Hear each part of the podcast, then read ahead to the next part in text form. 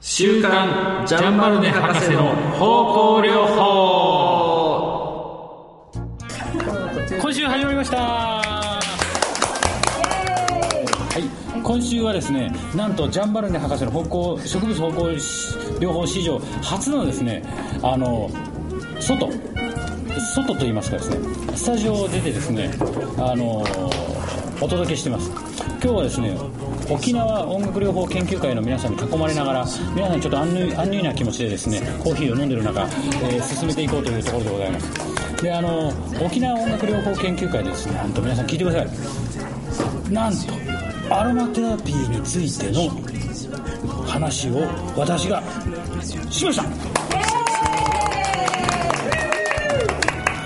はい、あのですね、45分ぐらいの限られた時間の中で超特急、超特急ノンストップ状態でですねお話ししたんですけれども、皆さん楽しんでいただけたご様子ですよねはい。というですね、非常にこういうまあ良かったんじゃないかという評価もいただきましたんで、安心して胸をなで下ろしているところでございます。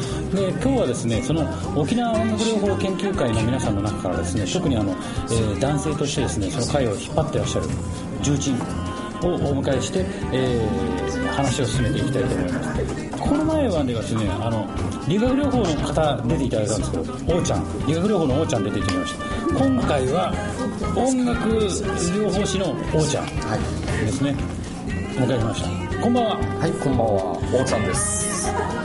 どうぞよろしくお願いいたします。よろしくお願いいたします。えーとですね、このアロマテラピーのですねあの大家ジャンバルネ博士といらっしゃるんですよ、その方の、えー残した植物方向療法をですね読みながら、えーその植物方向療法的アロマテラピーっていうのを、まあ、みんなで、ね、検証しようと、はい。思いを深めましょうという番組なんですけど、はい。そこへですねなんと音楽療法士としてはい。現れたわけですけれども。はい、現れました。はい。音楽療法っていうのはちなみにですね音楽療法音楽が療法として、はい。えー成り立つ。それはどういったことなんでしょうか？ちょっとそこをご説明いただいてよろしいでしょうか？はい、えー日本音楽療法学会という団体がございまして、はい。まあ、歴史は浅いんですけれども、えー1990年代からですですね、えー徐々に、まあえー活動を行っておりまして、はい。で、えー年に1回、えー全国の大会がありましてなるほど。えー病院とか施設あるいは、えー大学の先生方とかですね、ええー音楽療法に関する研究論文とかが発表される機会が年1回ございます、ー。はい。ねでそれが先週行われたばっかりででして鳥取でやるやつですか？そうですそうです。あうち今なんかはがき来てましたあありました。ありました。え鳥取砂丘を見に行きたいなっていうふうに思えったんですけどそうですそうですはい、なんか美味しそうなメニューも載ってましたよねいろいろ。ありましたね、ええ。ええあれですか？そうです。はあ。これが年1回全国各地で、ええ。まあ、やってるわけですけれども、まあ、はい。沖縄はまだ今のところないんですね。なるほど。で第13回目だったんですよ。あうんで13年ですか？音楽療法学学会が立ち上がってそうです。へえ。非常に新しい療法だということですね、それ以前は日本バイオミュージック学会たるもの、というのがあって、えで臨床お音楽なんとかってちょごめんなさいちょっと記憶が曖昧なんですけれども、それで、えー合併して日本音楽療法学会というのが立ち上がったのがその13年前っていうはいはいではい。その先ほどおっしゃってましたあの理論というか、まあ、定義がございますので、ええ。ー読み上げさせていただいてもよろしい？ですかえどうぞ。大丈夫です。これは、はい。これは読み上げる番組ですからどうぞ、はい。高らかにお願いします。ありがとうございます。え音楽の持つ生理的心理的社会的働きを用いて心身の障害の回復機能の維持改善生活の質の向上行動の変容などに向けて音楽を意図的計画的に使用すること。こちらが日本音楽療法学会の定義になっているわけですね。はい、はい。なるほど。はい、あそれではどうもお疲れ様です、ありがとうございます。お疲れ様でしたお疲れ様ですこれからまた二人っきりの密談が、はい。基本的にですねこれゲスト大体いつもあの男性なんですよ。あそうです。はい。だから今日は番組史上初の女性。あ女性オーディエンスが帰って続々と帰っていねくわけでございます、き黄色い声がね入られて。あそれはちょっとどういっったことなんでしょうかね。継続的に何かこうやる。僕が、あの僕私もですね、はい。実はこの4月4月から音楽療法研究会の方にちょっと参加させていただいてるんですけども、はいあの能動的な、ねはい。音楽療法と受動的な音楽療法とかねありますね。ありますよね、ええ。で、えー、とそうそういうのもあどうぞどうぞ。持ってってください。大丈夫です。あの どうぞどうぞ。あの持ってあのねリスナーの皆さんどんどん部屋を片付けられてますから あのいろんな音も入るわけです、はい、あの基本的には両方その定義にあのマッチした状態でやってるんですか？それともどういったものが主として多いんでしょう、あのまあ、基本的に音楽療法の技法というものがございましてそれは大きく分けて5つに分類されます。その5つと申しますのはえ歌うこと。え、歌う？はい。う。ん歌うことですね、はい。それから聞くこと。聞く？はい、はい。鑑賞でも、え言います、はい。あとは演奏することはい。はい、合奏も含まれますね、であとは動き。軽い体操ストレッおチー。ダンスみたいなもものも含まれます、入るわけですか。あとはあのー坂本さんもよくされてることですけれども創作ですね。あ作っちゃうわけですね。え作詞作曲あと踊りとか即興的なものもひっくるめて踊りも入るんですか？入りますね。はい。即興表現即興踊りとかって言いますけれども沖縄でいうとちょっとカチャ足。カチャ足何でもいいですよね。な手をこう上に上げてねなんかええ。フリフリするやつですよね、はい。うん、という、まあ、5つの技法がええ。基本的にはありまして、それを幾通りか組み合わせながら1時間の間に約1時間ですね、はい。えー活動をやるわけですね。はあ、はい。じゃあ大体1時間ぐらいやるわけですね。そうですね。1回につき1時間ぐらい。は目安としてですけれども、はいなるほど。じゃあその中に、まあ、歌うとか聴くとかえ実際に演奏するとか、はい。この前ねそういえばあれですよね、あのなんなんだっけな。あのポーンってすごいいい音するのがありましたよね。トーンチャイムですね。トーンチャイム、はい。あれはものすごいいい音してましたね。えあれは音楽療法の楽器なんですよね。ーそうです。はい。もともとがそういうもものとして作られたということですか？あそうですそうです。ははい。鉄筋の音に似てますけれどもね。あ、はあ、ええ。あそうですよね、はい。これすごい音の余韻がフィーンずっと続くっていうね、うん。あれがねなんか聞いててこうあいい音だなってええ。スーッと自分もなんか落ち着いてくるような、うん。えー印象でしたね。はい、うん、リラックス効果も高い楽器ですね。で比較的操作もしやすい扱いやすい鳴らしやすい楽器ですねトーンチャイム。なるほどね、はい。はあ今じゃあ行われてるのはその歌うを行いながら、はい。実際にこう演奏も一緒にやったりとかして。そうですね。それで一緒に踊っちゃったりするわけですね、はいはい。なるほど、ええ。はあ。あれ。あここでねもう一人あの女性の、あのー方も来来ましたんですね。えっ、とひろちゃんひろちゃんですか、あじゃあひろちゃんにもですねひろちゃんとおうちゃんは同じ、えー職場で、えー音楽療法士をなさっておお二人とも音楽療法士なんですか？そうですそうです。ああそうですか。えっ、とやってることは同じことをやられるんですか？それとも専門ジャンルとかあるんでしょうかね？専門というか、まあ専門ジャンルはないですね。基本的にはもう精神科の患者さんと,、はい。えー、と高齢者の方々ですね。なるほど。でただ専門の楽器はありましてええ。はい。えー私はウィンドチャイム。うん、そうそうそう、ウィンドチャイム。もう誰でも、ってなんでですか？誰でもできるんですよ。はい。まあまあ、ピアノとギターと三線あー。と、まあ、あと声楽ですね、歌。あ声楽まあ発声法とかあるんですか？へはい。えという、まあ、まあ、大きく分けてこの4つぐらい。ただはい、えーひろちゃんは、ひろちゃんは？はい、じゃあ、ひろちゃんは私はバイオリンをバイオリン？専門であじゃあクラシックの系統なんですね。もともとはは先生についてあそうですか。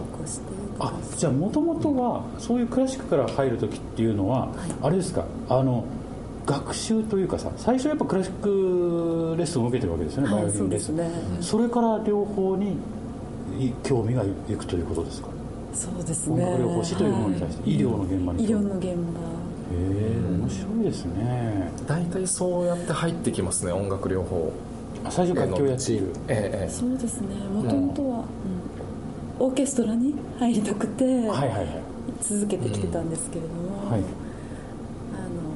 ピアノの先生からまた教えていただいて、この音楽療法士っていう職業を。あなたはあっちの方が向いてるはずみたいなそんな話だった。もしかしたらいいかなと思ってっていうなるほどことで、ああそういうことをなさってる。ご縁ではい。ご縁でやってらっしゃるわけですね、はあ。あおうちゃんおうちゃんはどうやってるんですか？私はもともとはあの音楽の教員を目指してたんですけれども。なんか僕納得できました。なんか立ち振る舞いがですね、先生っぽいですあそうですか、はい。資質として先生なオーラを感じます。あなんか嬉しいですね。あありがたいです。いえいえいえ。でまあ某大学を受験しまして、はい。でその時現役で落ちちゃったんですね。あ元気でした、うんうん。難しかった。難しかった。はい。で音楽の教員養成課程だったんですけど、でダメで、えで1浪目の時に初めてあの、まあ、音楽療法士の養成コースみたいなのが新設されてあじゃあ本当に最近ですね、その時にたまたまできやできた年代的に勝ち合ったっていうことですか？そうです。こそうもう14年前に遡ることになるんですけれども。たまたまだから私がもし現役で受かってた場合今の私は音楽療法士としてやってないとやってなかった思いますその時に、うんあじゃあ翌年それを受けたということですか？そうですそうです。あじゃあその時に音楽療法のええ。そういう学部ができたよ、学科ができたよっていうのがなければ、えまあ、こういうところでですね、ええ。ジャンバルニ博士の方向療法に出ることもなかっえ出会うことも なかった。坂本さんとの出会いも。た出会いもなかったわけですね、うんさようでございますか、えなるほど。いや面白いですね、でですねこのジャンバルニ博士の方向療法という番組はですね、はい。実はあのアロマテラピーのこういうですね名著はい。えー、と1964年代の名著を、えー毎回毎回読むんですよ。これ見てください。今日ちょっとちらっとお話ししましたが、はい。面白いんですよ。このねアロマテラピーっていうのはどういうことから始まってるかっていうとね。この人はジャンバルニ博士と非常に気骨ガッツあふれる感じの、はい。全然あのおしゃれ感ないでしょ？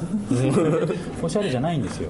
どちらの方？フランスの方フランスですねでしたよね。でねフランスあの何ですか？すごいね山深いところで生まれた人ででもともとすごいですよ。なんかそこの、えー、とおじいちゃんとかがそういう、要はあの民間療法を実践してる人でなんか角がねこう後ろの角のハイジみたいな感じで後ろこうやってたんですそのおじいちゃん、はい。連れてこう。それでガバーンってやってここに穴がガバーンってやられたらうん。下のね そのおじいちゃんなんかなんかの落ち葉かなんかをペタってつけて、えどっちだっけなクモの巣かなんかつけたのかな。これこれで大丈夫だんべって言ってそれで何日か経ったら 今度くるみの葉っぱをこうつけてでやっててそのうち本当に治っちゃったっていう。はそういうのをこの先生が見て植物ってすごいっていうことから始めてでもフランスではね当時トップクラスの医学医お医者さんなんですもうあのインドシナ戦争のところに、えー、と従軍医師として出てってそこの、えー人たちを全部ケアしてたええ。人たちだから、とはい。国を代表するトップのお医者さん、その人が植物には何かあるって言って、うん。えーその植物療法っていうのをずっと研究してたんです。うん。でその中で、えー、とアロマテラピーっていうその精油っていうものに出会ってまた別の人が見つけたものなんですけどね、それであこれは植物のエッセンスが全部入ってるこれをぜひ自分の考えている植物療法の未来形としてん。みんなに、えー紹介したいって言ってこの本が、まあ、生まれたというですね、えーあー話の展開なんです、はい。だからねそういうでこのジャンバレの博士の方向療法やりながら私はよくね音楽の話もチラチラしてしてるんですけどね、でもやっぱり今日のお話の中でも思ったんですけど結構やっぱ記憶っていうところで考えるとねアロマテラピーと音楽って非常に密接なところですよね、うんうん。ですよね、うん。そうですね。ね先ほどおっしゃってましたね。なんだっけな。あ香りがね皆さん知ってました、香りがね皆さんすいません皆さんね香りが記憶に関係あるっていうのは音楽療法の理論の流れも展開されてると。はい。あそこ一つ皆さんにどうぞお願いします、えー音楽は記憶と結びつきやすい性質を持っているっていうものはあの教科書にも書かれているんですけれども、音楽療法のですねえー音楽療法の、はい。ただやっぱりこの五感の中で、うん。えー嗅覚、はい。うん。香りというものもあの、うん記憶と結びつきやすいという性質があるということで、はい。えーまあ、先ほども、ね、説明させていただきましたけど、はい。うん、それを少し我々もあの音楽療法の実際の現場で月桃の葉っぱでとかああるいはあのははお花ですね。ええ。口なしの口なしの花とか、うん。へえすごいいい香りしますよね、あの実際あの香水とかにも、うん。うん、原料として使われてるみたいですけれども。そういうのをあの、まあ、施設の花々からあの拝借してですね。でもまた帰ってきますから、うん。本当はいけないんですか本当はちょっと、うん行けなかったりもするんですけれどもね、まあ、内緒でその目立たないところからなるほど、えー買この放送アップしたらまた皆さんにもお届けしますから。お届けええ内緒でね、はい、はい。であの実際にこう嗅いでもらうと「ええ。あれなんか昔懐かしいさ、なんか思い出すね」とかって言って。やっぱりあの、うん要介護の方々とか、あのお一人でねやっぱりえー何？介護の手を借りないと外の、季節感。うん季節感というか。そっかそっかそっか出れないからね。空気にも触れることもはおろか、あの香りなんかもやっぱり嗅ぐ機会っていうのがないですので、はいはいはい。えーホスピタリズムって言わ言われるところ。ホスピタリズム？ええ施設病っていう。あそれホスピタリズムって施設主義みたいな感じになるってことですか、うん言葉ホスピタリズムっていうのは病名としてあるんですよ、うん。施設病。施設病。病気ええええ。まあそそのうん。うん。そうなんていうかな。に本来人間が営むその生活っていうのが、あのやっぱり制限されてしまうっていうなるほど。ところええなのでなるべくはその季節の花々とか草木のこの香りっていうのを嗅いでもらうっていうのをその音楽が媒体でだけではなくてうん。そういうのもあの、うん、今日のジャンバルネ先生のジャブレ先生。はいジャブレ博士ですね、はい。少しあの、まあ、共通するところだなとすごい共感することができました非常にあると思います、ええ私、え。あのえーというのがですね、その香りというのはあのアロマテラピーの中で一つすごい大きい要素なんですよね。やっぱりいい香りがする。その方のお好きな香りもあるし記憶の記憶に直結するする香りはある、でその香りによってやっぱりその時の思い出も蘇る、うん。であの、えー、と食べ物なんかも直ですけどなんか当時なんかでね、好きだったものの香り聞くとああの時はなんかよく食べたなみたいなのってあったりしますよね。で音楽もね実際それとやっぱりあると思うんですよね、でねこの番組でよくあるんですけど、あの音楽で表現するんですけどね。その高山林太郎先生がこの前講演なさったんですこの本の翻訳者の。それでその人が出た時にぜひ僕は大和のテーマで登場してほしいなと思って「ああってご存知ですか？ご存知ないかな？ちょっと世代がしあ知らないですか？ヤマトってあの宇宙宇宙船のヤマト。はいはいはい。で「あー」っていうテーマがあるんですよ。ええええそれを聞くとねすごく高山先生の雰囲気に合うの。あでぜひやりたかったんですよ。だから音楽ってなんかそのうん。空気感とかその人を表現するものにもなるしなりますね。でご本人が表現された世界にもなる。要は作作るとかね、はい。で香りもね結構僕それにあるんじゃないかな近いものが、この香りが私好きとかね。うん。これで今日は一日過ごしたいとかね、えあったりするんじゃないかえはい。とでゼラニウムってあるんですけど、はい。うん。ゼラニウムをねこうペペってね、えー使われてる中ではねやっぱあら私はあの時いっぱい園芸好きでやったわとかね。うんあのちょっとつながったりとかするんですよ。うん。だからねなかなかものすごい共通点がある、今日はね、そういう感じをね私もえっ、ー、とねちょっと待ってくださいね。先週までどこまで読みましたかね。えっ、ー、と今日まだ1ページも読んでないのでちょっとだけ読み読みましょうか、えっ、ー、とですね先週はちょっとよろしいですかね、はい。あのえーこちらも進めさせていただきますね。あ殺菌力の話でしたね。殺菌力がすごかったっていう話です。これでねあそのね面白いんですけど抗菌作用っていうのは非常にあるんですが抗菌作用で最も強いのが、えーとね、ディフューザー蒸気の状態バーって流した状態、レモン。うん。えー植物の中で一番レモンが抗菌高いんですよ、これタイムっていうのがあるんですけどタイムオレンジ。ベルガモット。実はねそのあの柑橘系は抗菌作用が非常に高いんですね、はい。えで次、ええージュニパーベリーっていうのがあるんですよ。精精油の中でね、ググロクローブっていうのはこれがまたねあの食べ物なんかあれありますよね、えー。とか続くんですけどね、えでえっ、とねこれはねテルペン類っていうのがあるんですけどその中の化学物質として。それがお給量が多いとそのままその順番になりますというのを、まあ、先週お話ししたんです。よ、うん。で面白いのがねこれをね直接塗った場合若干順位が変わるんですよあちょ直直するとねタイムっていうのが1になってでもレモンレモンは2番目。ああでジュニパーベリーペパーミントもいいみたいですよ。抗菌として。はい。オレンジもいい書いてあります。であのーまあお二人にねえっ、とあれなんですけどえっ、とね光毒性っていうのをおお聞いたことあります？いえ。ないよろしいですかね、はい。あのあのねえーレモンレモンは入ってるな。リスナーの皆さん確かレモン入ってますよね。あとね、えーベルガモット大丈夫だったリスナーの皆さんどうでした？この辺りねあの光毒性っていうのは、はい。あの柑橘系？のプシューってやるじゃないですか。はい。それであれ光に当たるとねああの要は皮膚がねちょっとあのなんつなんつうの炎症を起こすというかねあうことがあるんですよ。これ光毒性っていうんですよ。はいあのアロマテラピーの中で、あはい。でえーそれを、えー気をつける必要があるよって言われてるんだけど光に当たんなければ変な話、いいいいので、室内でちょっとディフューザーでバーって回すぐらいだったら全然構わない、ここにペッてつけてあの太陽がギラギラしてしてるところに行ってですね。今日もいい気持ちだなレモンとかやってると大変なことになっちゃうなるほど。そういうのはあったりするんですよ。さてじゃあちょっと本文も行きましょうか。せえーとですねカベルは汚水を最近の、えー培養地に注いで研究し多くのエッセンスが非常な希釈度で、えー滅菌する、えー特質があることを明らかにした。良いわけですよ。最近の培養地1万、えー1000部に対して有効性を示したものを作用の強い順に示すとタイムのエッセンスは0.7オルガナマは1レモングラスは1.6レモングラスも結構いいんですね、バラは1.8うん中国シナモン中国シナモンなんですよ。うんクローバー2ユーカリは2.25ペパーミントとゼラニウムは各2.5西洋西洋夏雪草は3.3スパイクラベンダーは3.5アニスとマスタードマスタードもね、あるんですよ。ちゃんと植物療法ってか鍵の中で入ってるんですマスタードからしですよね、はいこの表だけでもすでに驚くべきものがあったといえカベルの研究結果はさらに詳しく掘掘り下げられた。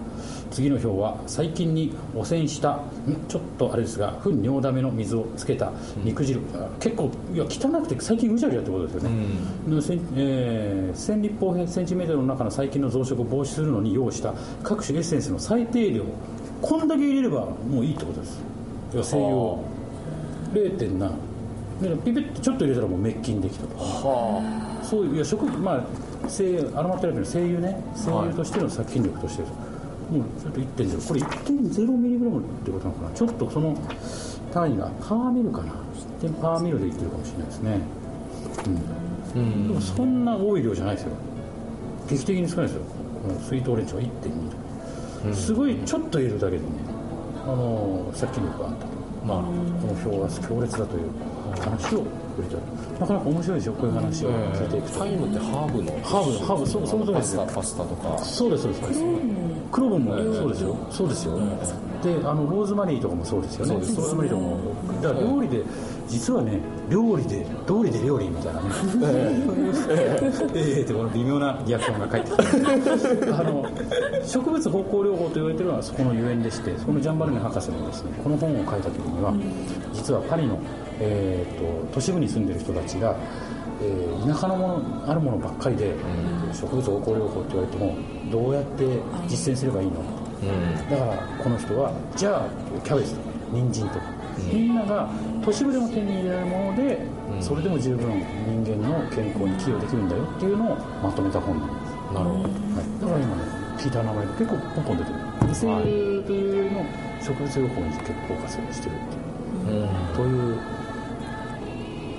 話でございました、えー今日はですねあのジャンバラネ史上2番目か3番目に少ない、えー進み具合でしたけれども、えー10秒ぐらい10 15、6個行くことができました、えーよくやったんですよ大丈夫です。あのーというわけでですね、今日は、まあ、その代わりといってはなんですけれども、えージャンバレルの方向療法を聞いてる方はね、私、たまに音楽かけますけれども、その音楽というのはですね、音楽療法として、えー実は医療の現場で活躍している、えー医療的手段として、えーあるもの、成立しているものであるということを合わせてご紹介いたしました。はいはい。えー、おーちゃん、はいはい、えー、ひろちゃん。はいのお二人をゲストにお迎えしてきましたでこうお二人がですね働いていらっしゃるのはですね、えー、うるま市の泉病院というところですので、えーこちらはですね沖縄音楽療法研究会の総本山。っていうか沖西日本ですか？ええなんか西日本、はい。西日本音楽芸術芸術療法学会の総本山。会長理事長。理事長が。がいらっしゃるところということで,、はい。ですね。えーまあ、頑張ってらっしゃる。ということなんでぜひですねあのインターネットか何かですね沖縄音楽療法研究会ってやると出ますから、えーそれでブログが出たりですねうん泉病院さんが出たりしますからぜひですねどんな感じでやってるのかなっていうのを覗いてみてください。はい、はい。えーそれではですね今週はこんな形で来週はまたですねスタジオからお送りするかもしれませんし突発的に何かゲストをいるかもしれませんが、えーお送りしたいと思います。それではまた来週。はい。どうもありがとうございましたありがとうございました。ありがとうございました